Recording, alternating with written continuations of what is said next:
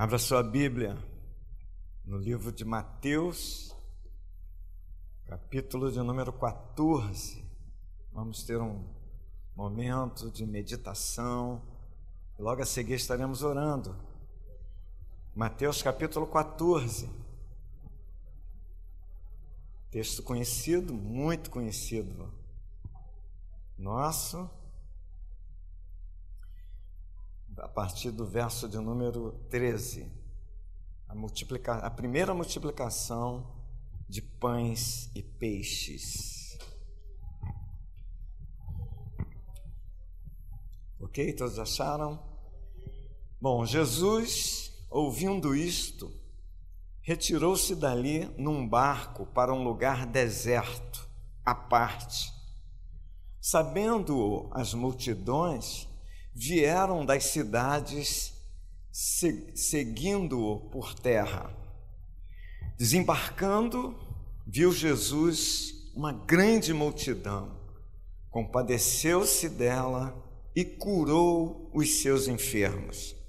Ao cair da tarde, vieram os discípulos a Jesus e lhe disseram: O lugar é deserto e vai adiantada a hora. Despede, pois, as multidões, para que, indo pelas aldeias, comprem para si o que comer. Jesus, porém, lhes disse: Não precisam retirar-se, dai-lhes vós mesmos de comer. Mas eles responderam: Não temos aqui senão cinco pães e dois peixes. Então ele disse: Trazei-mos. E tendo mandado que a multidão se assentasse sobre a relva, tomando os cinco pães e os dois peixes, erguendo os olhos ao céu, os abençoou. Depois, tendo partido os pães, deu-os aos discípulos e estes às multidões. Todos comeram e se fartaram dos pedaços que sobejaram, recolheram ainda doze cestos cheios. E os que comeram foram cerca de cinco mil homens, além de mulheres e crianças. Amém. Obrigado, Senhor, por tua palavra que o teu Espírito Santo possa estar nos guiando, nos direcionando, nos conduzindo nesta hora a respeito da meditação da tua palavra, Senhor. Que o teu Espírito Santo possa abrir nossas mentes, abrir nossos ouvidos, para que possamos compreender e entender tudo aquilo que o Senhor tem preparado para nós nesta noite. Fala-nos nesta hora através desse texto. Fala comigo, fala com os teus filhos que estão aqui, para que ninguém saia daqui sem entender, sem compreender aquilo que o Senhor preparou, o alimento que o Senhor preparou para nós nesta noite. Em nome de Jesus, saiamos alimentados, saiamos fortalecidos, renovados por tua palavra nesta noite. Em nome de Jesus. Amém. Amém. Meus irmãos, é um texto muito conhecido, todos nós, e interessante que todos os evangelhos narram sobre a primeira multiplicação dos pães. Todos os evangelhos, Mateus, Marcos, Lucas e João. E a gente extrai daqui algumas coisas importantes desse texto, e eu quero trazer para os irmãos bem, bem direto o que Deus falou ao meu coração. Como esse, essa, esse, esse tempo dessa leitura me abençoou, não é? Porque cada tempo da leitura abençoa a gente. Interessante que era um momento difícil muito difícil para Jesus e para os discípulos e para todos aqueles que, que criam em Deus, aqueles que criam que Jesus era o Messias. Por quê? Em virtude da morte de João Batista. João Batista tinha sido decapitado por Herodes, o tetrarca, porque ele denunciou o pecado de Herodes, não é? Herodes, ele tomou a mulher do seu irmão, do seu irmão Filipe, e João Batista denunciou isso, dizendo para ele que aquilo era pecado. E por conta disso, Herodias, é? que era a mulher de Filipe, que estava agora com Herodes, odiava João Batista. E ela estava ah, procurando uma ocasião para se vingar. E em uma festa, numa data, um aniversário, a filha de Herodias dançou, aquelas festas, né? Aquelas orgias regadas muitas bebidas, e ela dançou bonito, que o rei se agradou, Herodes se agradou, e propôs o seguinte: ó, o que você me pedir, eu te dou até a metade do meu reino. E ela foi perguntar à mamãe, e a mãe falou: Não, eu quero a cabeça de João Batista. Uma, um, um, um pedido, um desejo sanguinário, um desejo de, de, de vingança, um desejo demoníaco. E Herodes, por conta disso, pelo, pelo fato, ele temia João Batista, porque João Batista pregava a respeito do reino, pregava a respeito de Jesus Cristo. E Herodes, era, ele, ele vinha de uma, da sua descendência, era uma descendência judaica, então ele conhecia a Torá, ele conhecia a lei, ele conhecia, ele sabia da, a respeito da da promessa do Messias, está fazendo uma reverberação aqui, o Ronaldo, dá uma ajuda aí, por favor. Tá? Põe, põe. Uma, uma maretaca aqui. ajuda aí, por favor. Então, ele temia João Batista, porque João Batista era aquele pregador, não é, de falar mesmo a verdade. Pois bem, era um momento difícil, um momento de tristeza. Tanto é que aqui o verso 13 ele começa assim: Jesus, ouvindo isto, retirou-se. Ele ouviu, os discípulos estavam pregando, estavam anunciando o Evangelho, e João Batista morto agora decapitado, eles foram contar para Jesus. Então o momento era um momento de tristeza, um momento ruim, um momento trágico para eles. Aí o que, que Jesus faz? A gente, Jesus chama os discípulos para um momento a sós. Então eu quero falar sobre as percepções de Jesus. Jesus percebe as nossas necessidades ele percebe a sua necessidade, a minha necessidade. Você está aqui nesta noite, eu estou aqui, nós estamos aqui, viemos buscar a Deus, porque nós temos necessidades. E ele percebe, ele sabe da minha necessidade, da sua necessidade. E ele não nos trata como multidão. O texto diz que multidões vieram das cidades seguindo Jesus. Era sempre assim, um grupo imenso, sempre indo atrás de Jesus, cada um com a sua necessidade. Aqui nós temos um grupo aqui, mais ou menos 60 pessoas, eu acho. Eu não costumo acertar, não. A Rose fala, fala para mim, estou sempre errando. Eu, mas cada um com a sua necessidade com a sua carência. Pode existir necessidades parecidas, até iguais, é? mas são diferentes. E até a forma da gente enfrentar, da gente encarar. Então, quero falar sobre três coisinhas importantes que a gente pode extrair desse texto, dentre muitas outras. Mas, primeiro, ele percebe as nossas necessidades. Primeira necessidade, as necessidades dos discípulos. Os discípulos estavam trabalhando, eles estavam ocupados, eles estavam envolvidos na obra de Deus. Aí no verso aqui em João, por exemplo, João diz que eles não tinham tempo nem para comer. Eles não tinham tempo. Era, era, a demanda era tanta, era um, um, um, grupo imenso de pessoas procurando os discípulos e eles atendendo e querendo falar com Jesus. É, é, era uma correria, uma ocupação constante, aquele que eles não tinham tempo. Então Jesus percebe isso. Ele sabe do teu tempo, ele sabe do meu tempo, ele sabe da sua correria, ele sabe da sua luta, ele sabe do seu sacrifício, da sua dor, da, das suas renúncias. Você renuncia, às vezes, muitas coisas, abre mão de muitas coisas a favor de outrem, a favor de filho, de marido, de esposa, de, de alguém da família, da mãe, do pai. Ele sabe.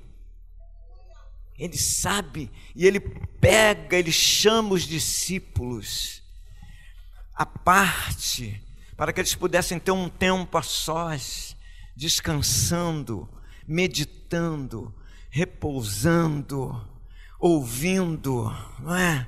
É, é, é, é muito bom esse tempo em que você para, que você descansa. Então Jesus percebe isso, Jesus sabe disso e conhece isso, e você não está sozinho, você não está sozinha. Saiba que Deus está contemplando isso, essa tua luta, essa tua batalha. Segunda percepção de Jesus em relação às pessoas, ele percebe que as pessoas estavam sem direção. Lá no verso 36 diz que era um povo sem direção, não tinha direção.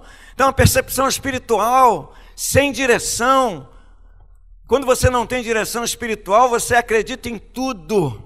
Você faz tudo o que se manda fazer, você acredita em, em, em, pedaço de madeira, você, você acredita em, em bigode, você acredita em fio de cabelo, você acredita em qualquer coisa. Você acredita em tudo, faça isso, você está sem direção. Outro dia eu recebi num grupo, num grupo aí, a, a, a pessoa mandou para mim dizendo o seguinte: uma, uma oração, aí ela mandou eu enviar para 12 pessoas, que eu seria abençoado. Entendeu? Aí eu falei, poxa, eu sei, mas tem muitos crentes que fazem isso, porque eles estão sem direção, eles acreditam que essas coisas dão certo, funcionam, mas não é assim.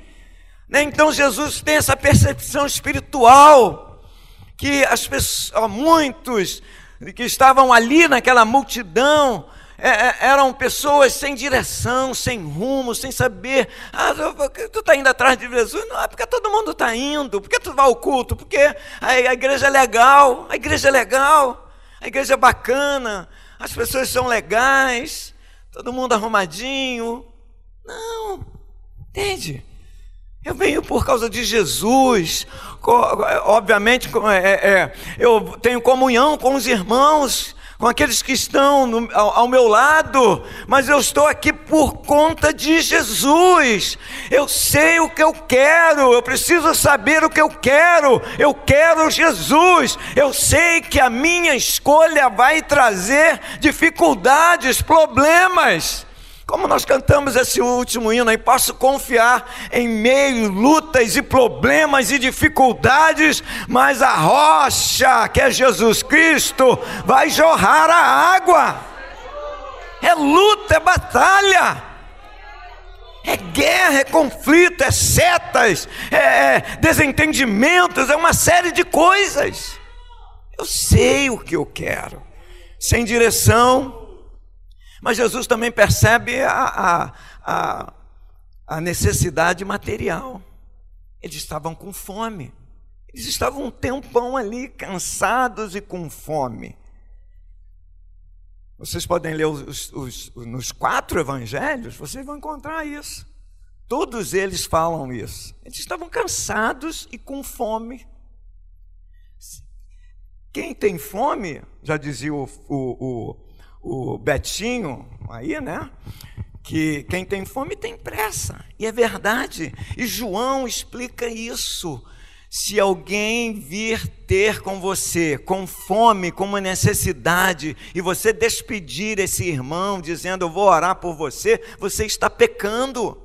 Você tem que é, é, saciar a fome dessa pessoa. Foi exatamente isso que Jesus fez. Ele sabia que aquela galera estava com fome.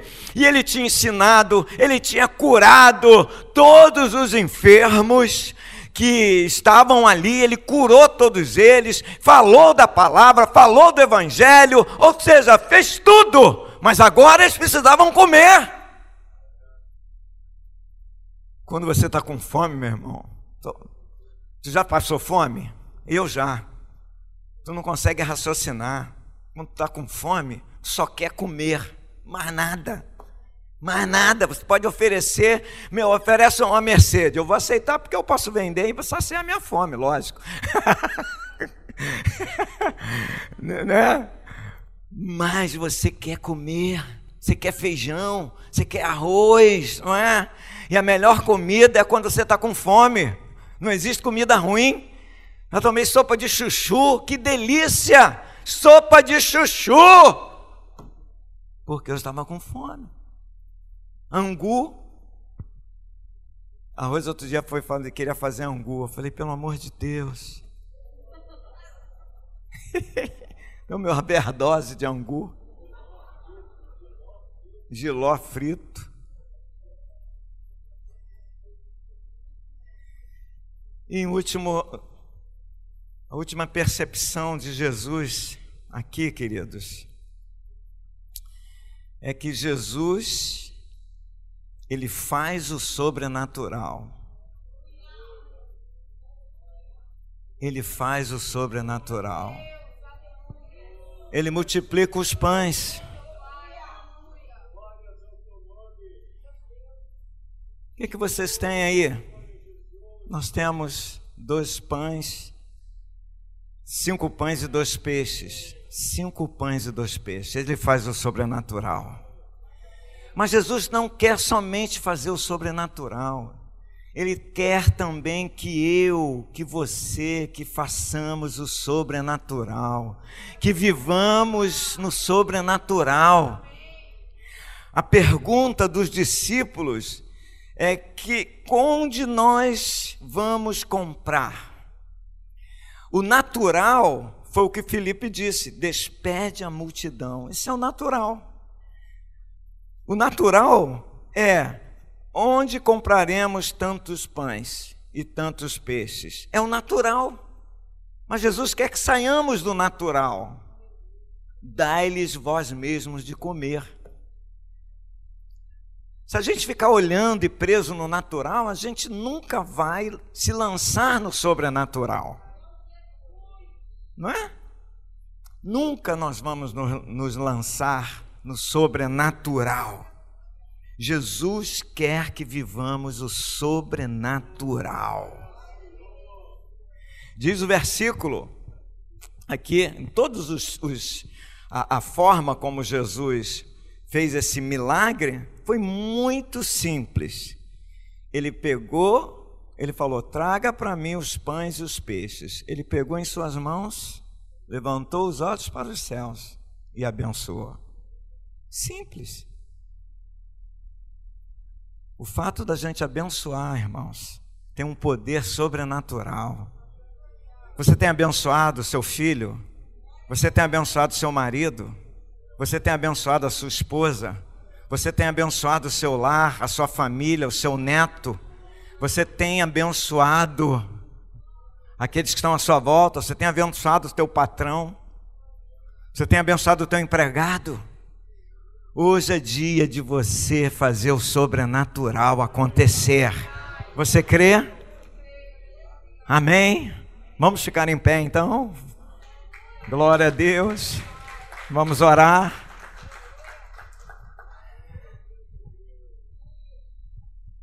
Você tem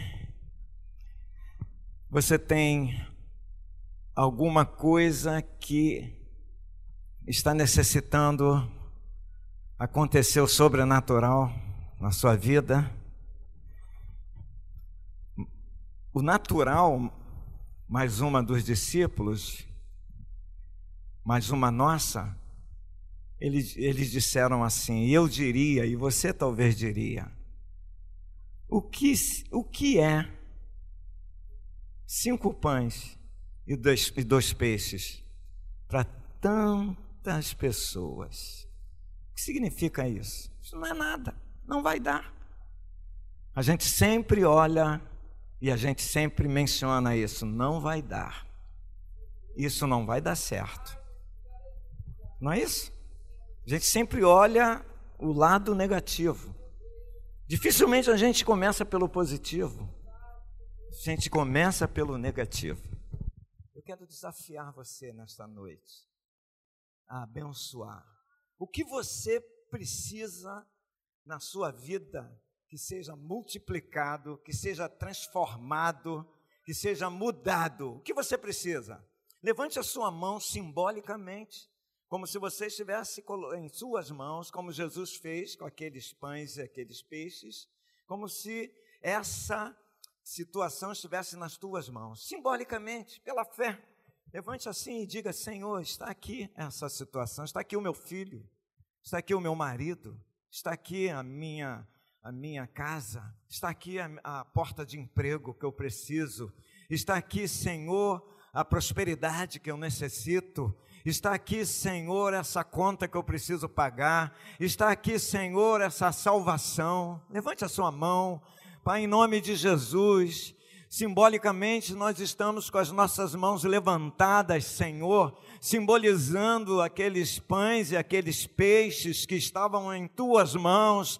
E o Senhor olhou para o céu, diz a tua palavra que o Senhor abençoou e começou a distribuir para os discípulos, e os discípulos distribuíram para as multidões. Senhor, é nesta hora, pela fé, nós não estamos vendo nada, nós estamos com os nossos, com os nossos olhos fechados, mas nós estamos crendo, nós estamos abençoando, abençoando o nosso lar, abençoando o nosso filho abençoando o nosso neto, a nossa filha, a nossa esposa, o nosso marido, a nossa igreja, o nosso ministério, abençoando o nosso trabalho, abençoando o Senhor tudo que está à nossa volta, meu Deus. Nós estamos abençoando, meu Deus, abençoando o nosso Brasil, abençoando o Rio de Janeiro. Nós estamos abençoando o presidente,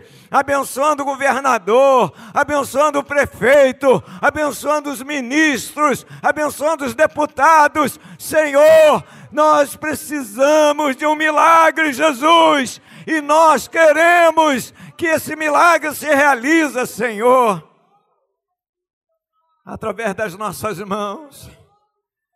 Nós abençoamos a nossa saúde, Jesus.